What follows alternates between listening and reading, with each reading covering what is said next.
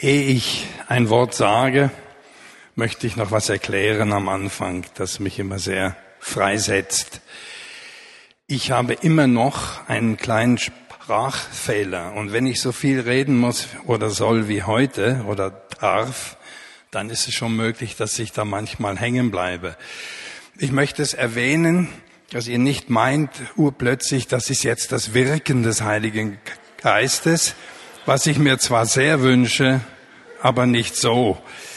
Ähm, oder ihr denkt, ist der zu oder was hat der für das Problem plötzlich? Einfach nur, dass ihr das wisst und dann habe ich einfach da mehr Freiheit.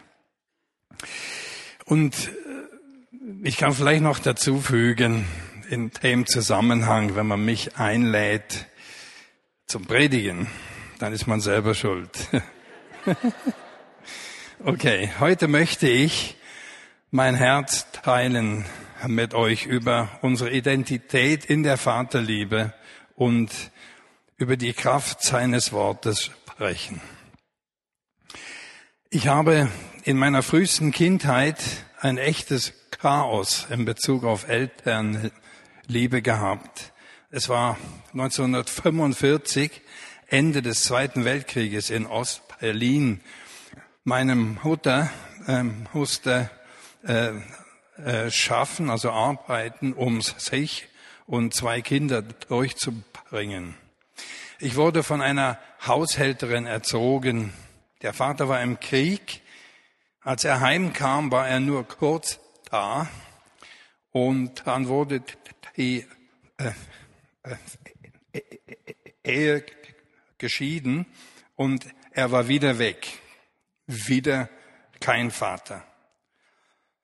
Meine Mutter war eine sehr schöne Frau und wurde dann von verschiedenen äh, Männern umschwärmt.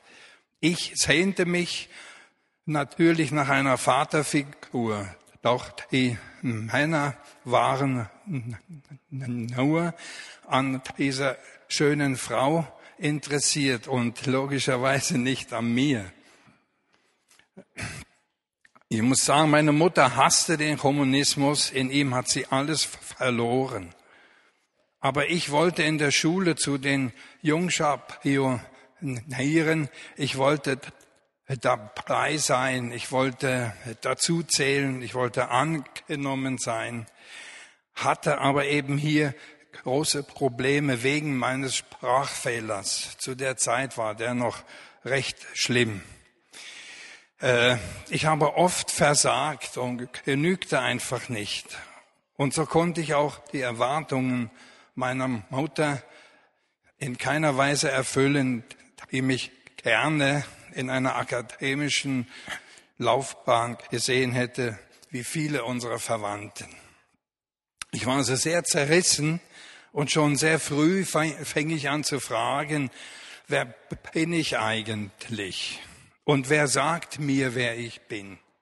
Oh, ja, wer kann also mir überhaupt sagen, wer ich bin? Schon in jungen Jahren habe ich mich gefragt, wo komme ich her? Wozu bin ich hier? Und wo gehe ich einmal hin? Ich erahnte hinter allem eine höhere Macht, hatte aber noch keinen Bezug zu ihr. Durch die Art und Weise, wie ich aufgewachsen bin, wurden meine Identität und mein Selbstwert also nicht gerade sehr gefördert.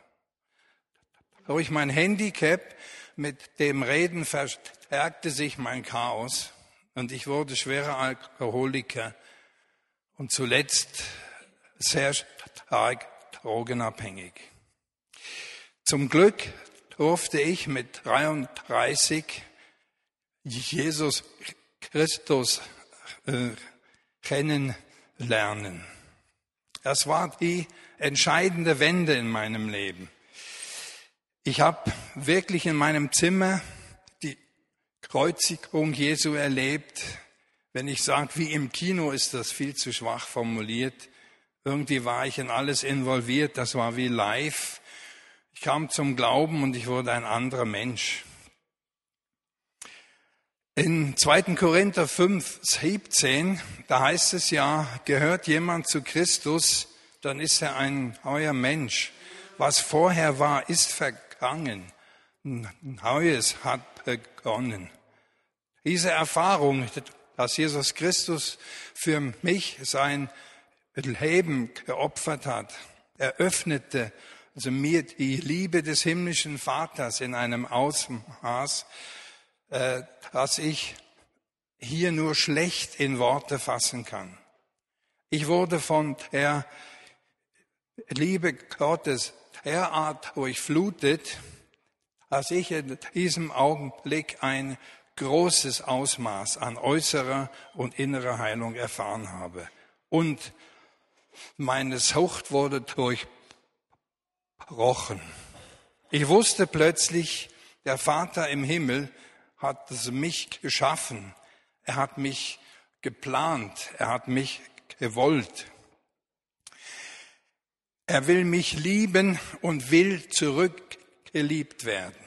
Ich bin ein Gegenüber von ihm, nach seinem Bild geschaffen und fähig, mit ihm in eine Beziehung zu treten. Ich konnte plötzlich Ja zu mir sagen und mich annehmen, wie ich war. Alles machte plötzlich Sinn und ich fand mich in ihm wieder. Große Freude, ein riesiges Glück und ein unbeschreiblicher Friede breitete sich in meinem Herzen aus. Ich bin geliebt ohne Wenn und Aber. Wow. Das hat einfach wow gemacht in mir und hatte riesige Auswirkungen. Ich habe jahrelang Erfahrung in der Seelsorge machen können. Das habt ihr ja gehört. Und habe immer wieder erlebt, dass Menschen mit der Vaterliebe große Schwierigkeiten haben weil sie von ihrem irdischen Vatererfahrungen Rückschlüsse auf den himmlischen Vater ziehen und von Gott ein völlig falsches Bild haben. Nach heutigen psychologischen Erkenntnissen ähm, müsste auch ich mit meinen chaotischen Vatererfahrungen in der Kindheit große Probleme mit der himmlischen Vaterliebe Gottes haben und von meinen irdischen Erfahrungen auf ihn schließen. Ich kann einfach nur sagen, diese Assoziation habe ich einfach nicht. Das kommt mir überhaupt nicht in den Sinn, äh, den Vater Gott zu vergleichen mit irgendeinem irdischen Vater. Ich hatte zwar noch mit einigen Sachen zu kämpfen, aber nicht mit der Vaterliebe. Eigentlich auch recht seltsam, oder nicht? Ich habe mal eine tolle Geschichte gehört, die sehr treffend zum Ausdruck bringt, wer wir in Wahrheit sind. Es ist ein wunderschönes Märchen von einem verlorenen Königssohn. Da gab es ein kleines Königreich. Aus irgendeinem Grund bekam das Königpaar keinen Thronfolger. Der König und die Königin sehnten sich lange, lange Jahre nach einem Sohn. Und dann plötzlich geschah es. Endlich kam der lang ersehnte Sohn zur Welt. Die Eltern waren überglücklich. Es war ein wunderschönes Kind, das interessanterweise ein großes Muttermal am Ende des Halses trug. Bei einem winterlichen Ausflug mit Pferden und Schlitten und dem ganzen Hofgeleite kippte der Schlitten plötzlich um, weil er über eine Baumwurzel fuhr, die unter dem Schnee versteckt war. Der König und die Königin schlugen sich derart die Köpfe an, dass sie in Ohnmacht fielen. Nach großem Tohu Wabohu kamen dann alle zurück ins Schloss. Und als der König wieder zu sich kam, war seine erste Frage nach dem Sohn und wie es ihm ginge. Erschrocken merkte man plötzlich, dass jeder vom anderen gemeint hatte, er hätte das Kind also mit ins Schloss zurückgenommen. Das Kind hatte man in dem, durcheinander verloren und machte sich sofort auf die Suche, aber vergeblich. Das Kind blieb verschwunden. Die Verzweiflung der Eltern war unbeschreiblich. Folgendes hatte sich in der Zwischenzeit zugetragen. Ein paar herumstreunende Vagabunden hörten ganz leise das Jammern eines Kindes unter einer Schneewehe und äh, haben es mitgenommen. Sie bemerkten an der Kleidung des Babys, dass es wohl aus sehr wohlhabender Herkunft stamme. Weil sie alle sehr arm waren, verkauften sie diese kostbaren Kleider und konnten sich hiervon eine Zeit lang ernähren. So wuchs das Kind unter Dieben und Vagabunden auf und lernte Lügen, zu stehlen, zu betteln und so weiter und so fort. Immer wieder schickte der König seine Diener und Boten aus, um seinen Sohn zu finden, und immer wieder kehrten sie unverrichtete Dinge zurück. Die Trauer des Königpaars war unbeschreiblich. Eines Tages kamen die Boten wieder einmal in einen Ort, wo man gerade auf dem Marktplatz einen Vagabunden aufhängen wollte man auf frischer Tat ertappt hatte. Die Schlinge lag schon um den Hals, als die Boten des Königs bei dem Delinquenten ein großes Muttermal an seinem Hals sahen und erkannten den Sohn und riefen, Halt, ihr wisst ja gar nicht, wen ihr da aufhängen wollt. Das ist der Sohn des Königs. Nehmt ihm sofort die Schlinge vom Hals. Das ist ein Befehl. Und so nahmen die Diener des Königs den jungen Mann in ihrer Kutsche und fuhren zurück zum Schloss. Der junge Mann saß in der Kutsche und dachte bei sich, da habe ich wohl einen schlechten Traum oder ich bin in einem falschen Film oder so etwas. Als sie ankamen im Schloss, schlossen dann die Eltern überglücklich ihren wiedergefundenen Sohn in die Arme und konnten ihr Glück kaum fassen. Als sich der Sohn im Spiegel sah, dachte er, also so sieht ja wohl kein Königssohn aus, oder? Seit lange Zeit hatte er auch eine starke Abneigung gegen die Badewanne und gegen alles, was mit Sauberkeit zu tun hatte. Ab und zu verschwand er aus dem Schloss und seine alten Kompanen zu treffen, die ihm auch immer wieder sagten, du kannst dich noch so schön kleiden und so gut riechen, wie du willst, aber du bleibst einer von uns. Du bist und bleibst ein Dieb, ein Vagabund, ein Bettler. Ab und zu ließ er auch etwas mitgehen von den Kostbarkeiten des Schlosses und merkte überhaupt nicht, dass er sich selbst bestahl. Am Anfang glaubte er den Lügen seiner Kumpanen und seinen eigenen Erfahrungen mehr als den Aussagen seines Vaters, der ihm immer wieder sagte, du bist mein Sohn, du bist äh, mein äh, äh, soll ich mit der Post schicken? Du bist mein Erbe. Halleluja. Du bist Erbe des Königreiches und wirst dieses Land einmal regieren.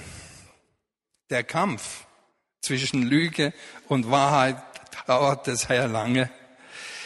Aber langsam dämmerte es dem Sohn, dass der Vater vielleicht auch recht haben könnte und fing an, äh, seinen Stand als Königssohn immer sicherer einzunehmen.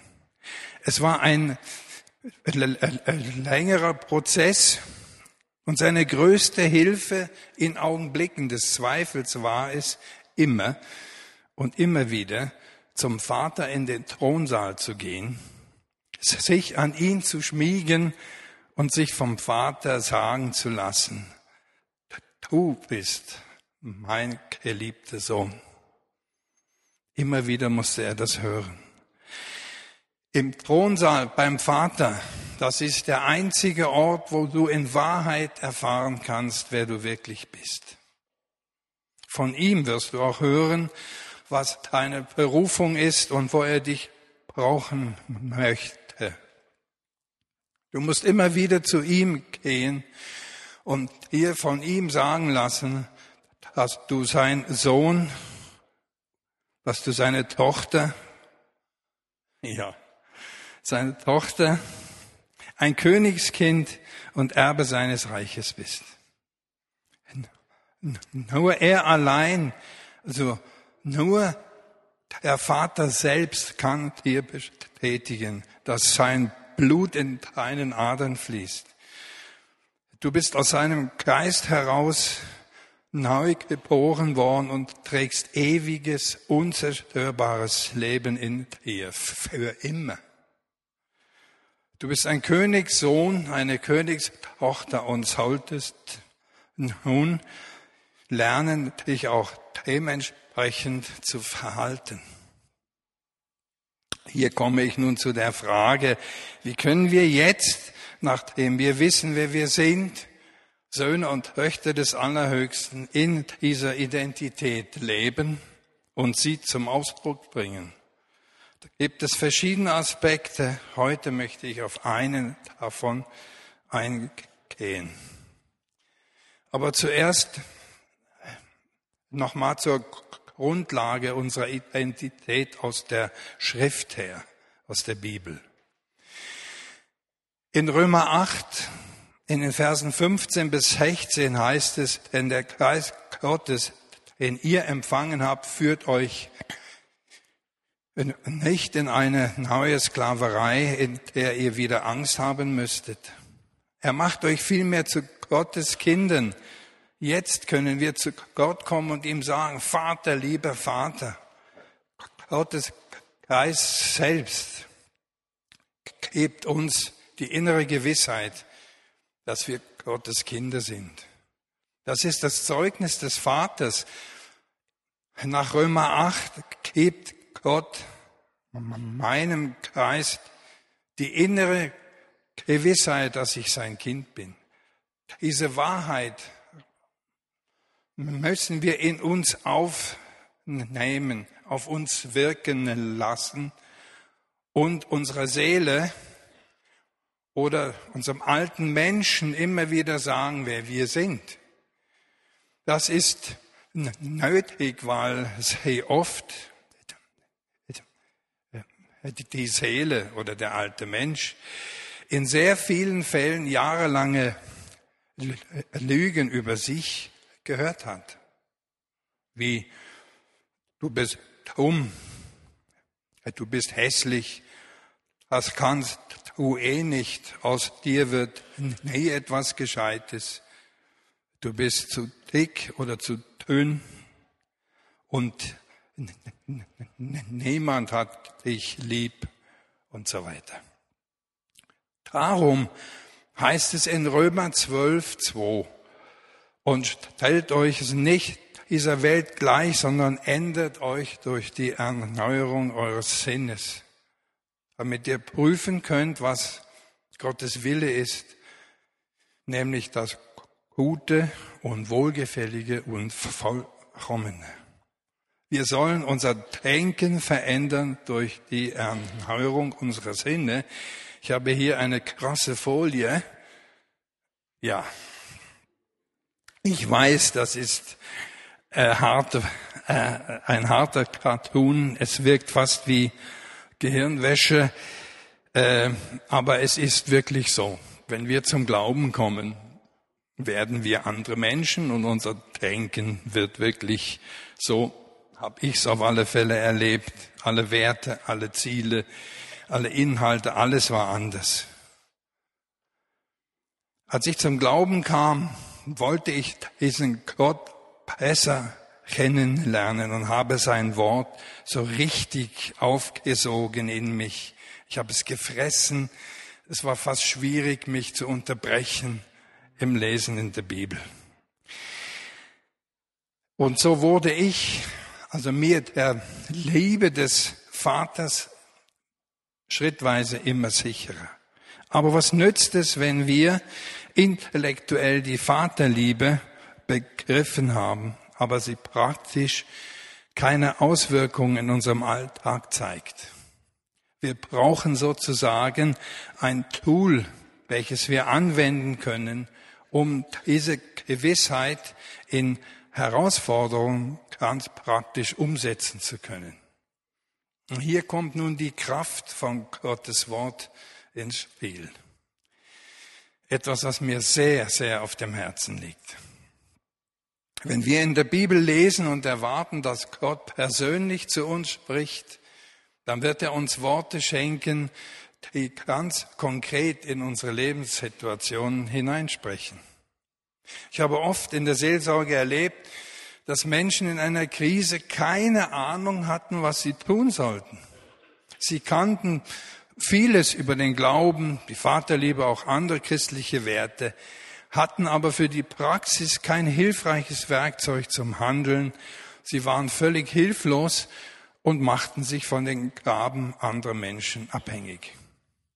Aber Gott schenkt uns sein Wort, durch das wir die Autorität ausüben können, die uns gegeben ist, um in Herausforderungen äh, den Sieg davonzutragen. Wir sind echt nicht einfach dem Schicksal ausgeliefert. Wir können aufgrund des Sieges Jesu handeln und den Angriffen des Feindes mit Autorität begegnen. Durch eine heftige Herausforderung durfte ich in meinem eigenen Leben die Kraft des Wortes erfahren. Diese Worte Gottes, Rema-Worte, haben schöpferische Kraft auf dieser Erde und in unserem Körper, Dinge zu verändern. Ein Rema-Wort ist ein Wort Gottes, das konkret in deine Situation hineinspricht. Du weißt es ganz sicher, hundertprozentig sicher. Dieses Wort hat Gott persönlich zu dir gesprochen. Ich habe 1992 eine Diagnose erhalten, dass ich an unheilbarem Knochenmarkskrebs erkrankt bin. Dann bekam ich in der Insel, Inselspital ein Aufgebot, an einer Studie mit 25 Leuten aus Europa mitzumachen. Ich habe dann offen mit den Ärzten reden können über die Geschichte und habe über die Lebenserwartung, äh, also mit ihnen gesprochen und man hat mir dann gesagt, äh, das kann man so ein bisschen hinaus schieben, also mit dieser Art von Chemo, ungefähr sechs Jahre, hat man mir gesagt, wäre in etwa meine Lebenserwartung. Da habe ich mir Bedenkzeit auserbeten, einen Monat, also lang, und habe ihm gesagt, ich möchte gern Gott und meine Frau und meine Familie fragen. In der Zeit suchte ich daher den Herrn und er fing an zu mir zu sprechen und ich erfasste sehr tief durch sein Wort, dass ich eine Chance auf Heilung habe. Gott hatte vorgesorgt. In meiner Zwiesprache mit ihm klärte ich dann die Frage, ob er heilen will. Also die Ob-Frage hatte ich geklärt.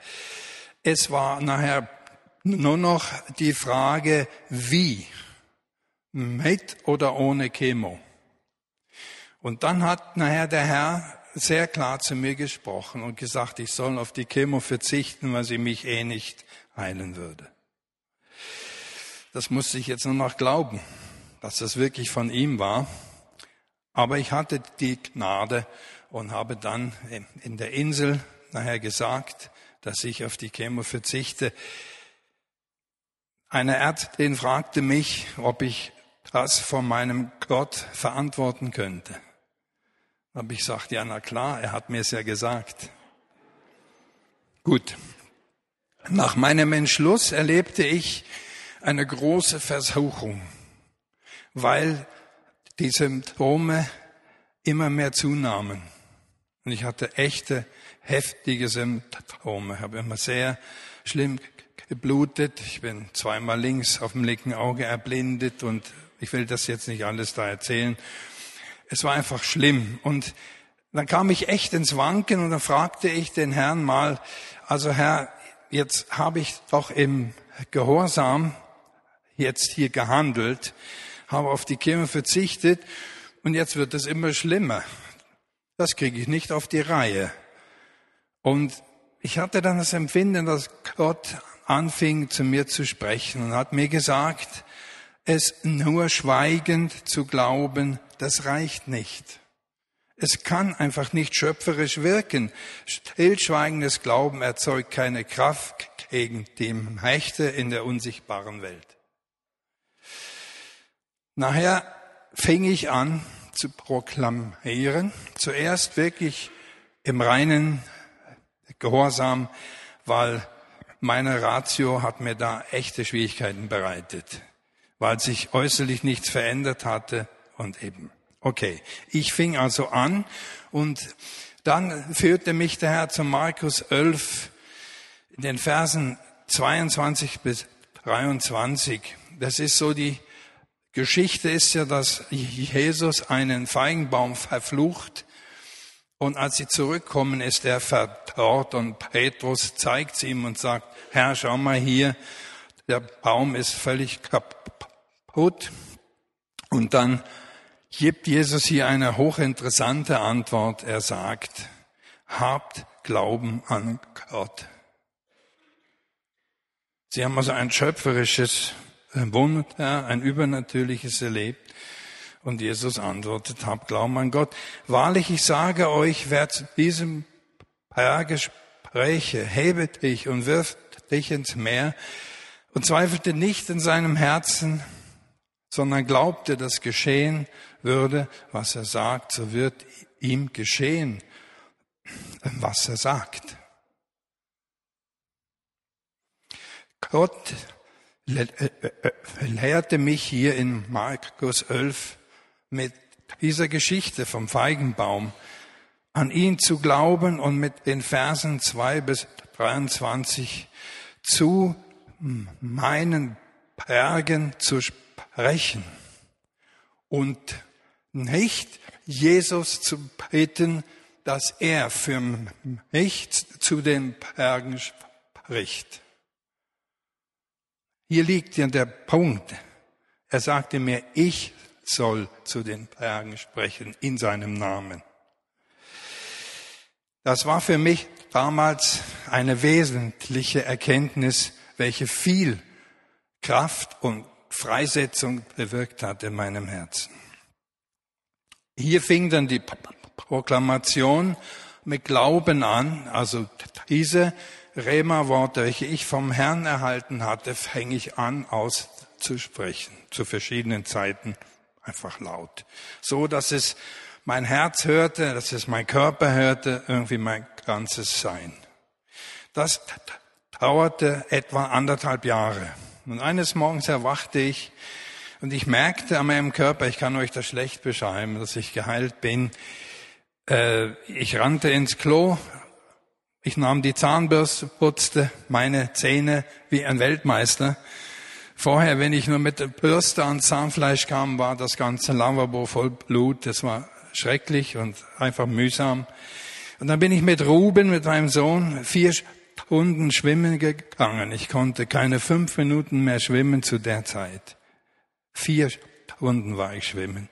Ich sagte, wow, ich bin geheilt. Dann bin ich das nächste Mal zu meinem Arzt äh, und da kommt das Fräulein aus dem Labor und sagt, sie hätte einfach schlechte Nachrichten für mich. Die Werte wären so schlecht, dass ihre Maschine Tilt gemacht hätte. Das müssten sie in die Insel einschicken zum Auszählen. Ich habe die angeguckt und habe wirklich gedacht, jetzt bin ich im falschen Film. Da habe ich die Welt echt nicht mehr verstanden. Und hier fing denn so eine Achterbahnfahrt an. Kann man das auch noch sehen? Ja. Das heißt, zur Heilung müssen meine Werte runter. Wenn sie nach unten zeigten, ist der Glaube hoch und wenn die Werte wieder nach oben gingen, ist der Glaube wieder runter.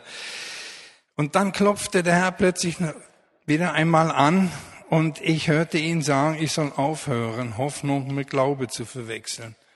Wo führte mich zu Hebräer 11 zum ersten Vers, wo es heißt, es ist aber der Glaube eine feste Zuversicht auf das, was man hofft und ein Nicht-Zweifeln an dem, was man nicht sieht. Ja, was blieb mir? Ich habe mich entschlossen, seinen Worten mehr zu glauben als allen äußeren Umständen, sonst wäre ich in dieser Achterbahnfahrt hängen geblieben. Friede und Ruhe kehrten in mein Herz ein und es war so, dass ich auch noch alle Jahr zu einem Check im Inselspital war, weil sie sehr interessiert waren, wie sich das entwickelt ohne Behandlung.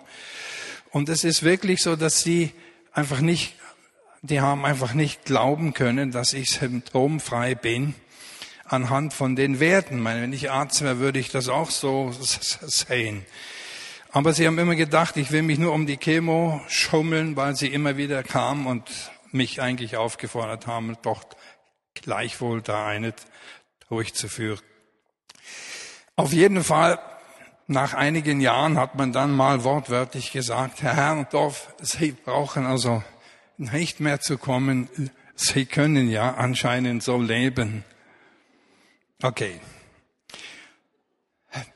Noch einmal, es ist nicht genug, es nur zu denken. Es ist also nicht genug, es nur zu glauben in so einem Fall, sondern du musst den Gedanken mit Worten Leben verleihen indem du sie aussprichst. Ich würde hier noch nicht mal von müssen reden, sondern von einem Vorrecht. Ein Vorrecht haben wir da. Aber du musst es nutzen. Ich gebe dir einen guten Rat. Sprich nicht über deine Probleme, sondern sprich zu ihnen. In Markus 11 heißt es ja, du sollst zu den Bergen sprechen und den Sieg über sie proklamieren. Wir sprechen oft zu Gott darüber, wie groß unsere Probleme sind. Aber wir sollten zu den Problemen sprechen und ihnen sagen, wie groß unser Herr ist. Alles hat letzten Endes mit tiefem Vertrauen in die Liebe des Vaters zu tun wie er uns doch in Jesus Christus erwiesen hat. Christus kann doch nicht noch ein zweites Mal kommen und sich kreuzigen lassen. Nein, das ist ja geschehen. Kann man denn mehr Liebe zeigen, als das Leben zu geben? Dieses Geschehen am Kreuz ruft die ganze Zeit herüber zu uns. Ich liebe dich, mein Sohn. Ich liebe dich, meine Tochter. Ihr seid meiner Hände Werk. Ich habe für alles vorgesorgt. Komm und nimm es und nimm deinen Stand ein und handle aufgrund meines Sieges wie ein Königskind. Zum Schluss. Ich lebe, also medizinisch gesehen mit einer unheilbaren Knochenmarkskrebserkrankung, unbehandelt und das seit 18 Jahren. Ich habe also unverändert schlechte Werte, aber ich merke hiervon nichts. Das ist echt ein Rätsel und ein Wunder. Dazu kam vor Jahren auch noch ein Hypophysentumor, der im letzten MRI, das ich vor zwei Wochen hatte, kleiner geworden ist. Ich rief an und fragte den Arzt, Er sagte, es ist kleiner geworden. Ich hatte ihm gesagt, das ist ja ermutigend. Dann fragte er, welche Behandlung ich machen würde. Ich sagte daraufhin, äh, keine. Da war eine kurze Pause und dann kam von ihm her, also dann ist es wirklich ermutigend. Hinzu kommt noch eine circa 30-jährige Hepatitis C mit einer sehr hohen Virenlast. Vor einigen Jahren befand sie sich am Beginn einer Leberzirrhose. Vor rund einem Jahr hatte ich eine Untersuchung im Inselspital äh, und hier konnte man also mit einem neuen Gerät, also meine Leber haargenau untersuchen. Und das Resultat war, sie war in Ordnung, nicht vergrößert, fast keine Fernhaarungen, gut durchblutet und schön elastisch. Ich fragte den Professor, äh, wie das denn möglich sei, dass die Leber sich in einem solch guten Zustand befindet, trotz der enorm hohen Virenlast. Nach einer kurzen Pause antwortete er mir wortwörtlich, Herr Herrndorf, ich weiß es nicht. Aber die Viren scheinen bei Ihnen einfach nicht zu wirken.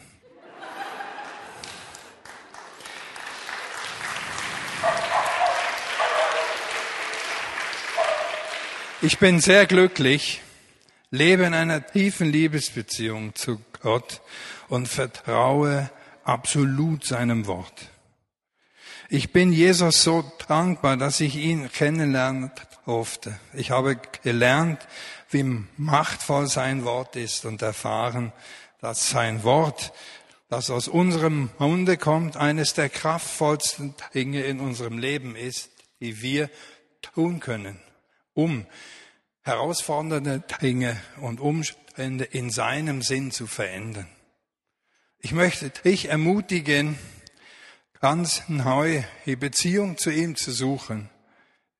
Gehe immer wieder in den Thronsaal und schmiege dich an sein Vaterherz.